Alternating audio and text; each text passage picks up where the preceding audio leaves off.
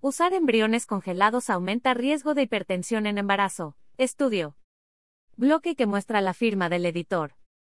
La fertilización in vitro, FIB, con embriones congelados puede aumentar hasta en 74% el riesgo de sufrir hipertensión en el embarazo, dio a conocer una investigación publicada este 26 de septiembre en la revista Medical Hypertension, de la American Heart Association.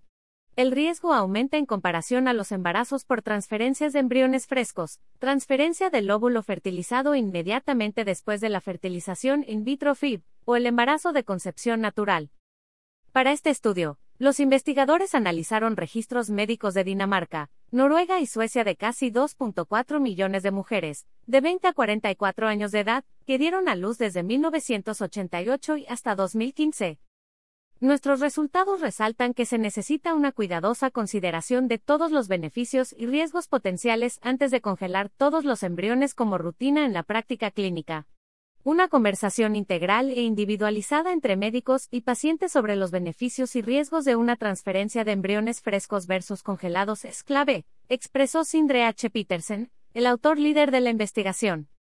En la fertilización in vitro con embriones congelados se estimulan los ovarios de la mujer para obtener el mayor número de óvulos posibles, después se extraen, se fecundan en laboratorio con semen de la pareja o un donador, y se congelan hasta que la mujer decida que desea embarazarse.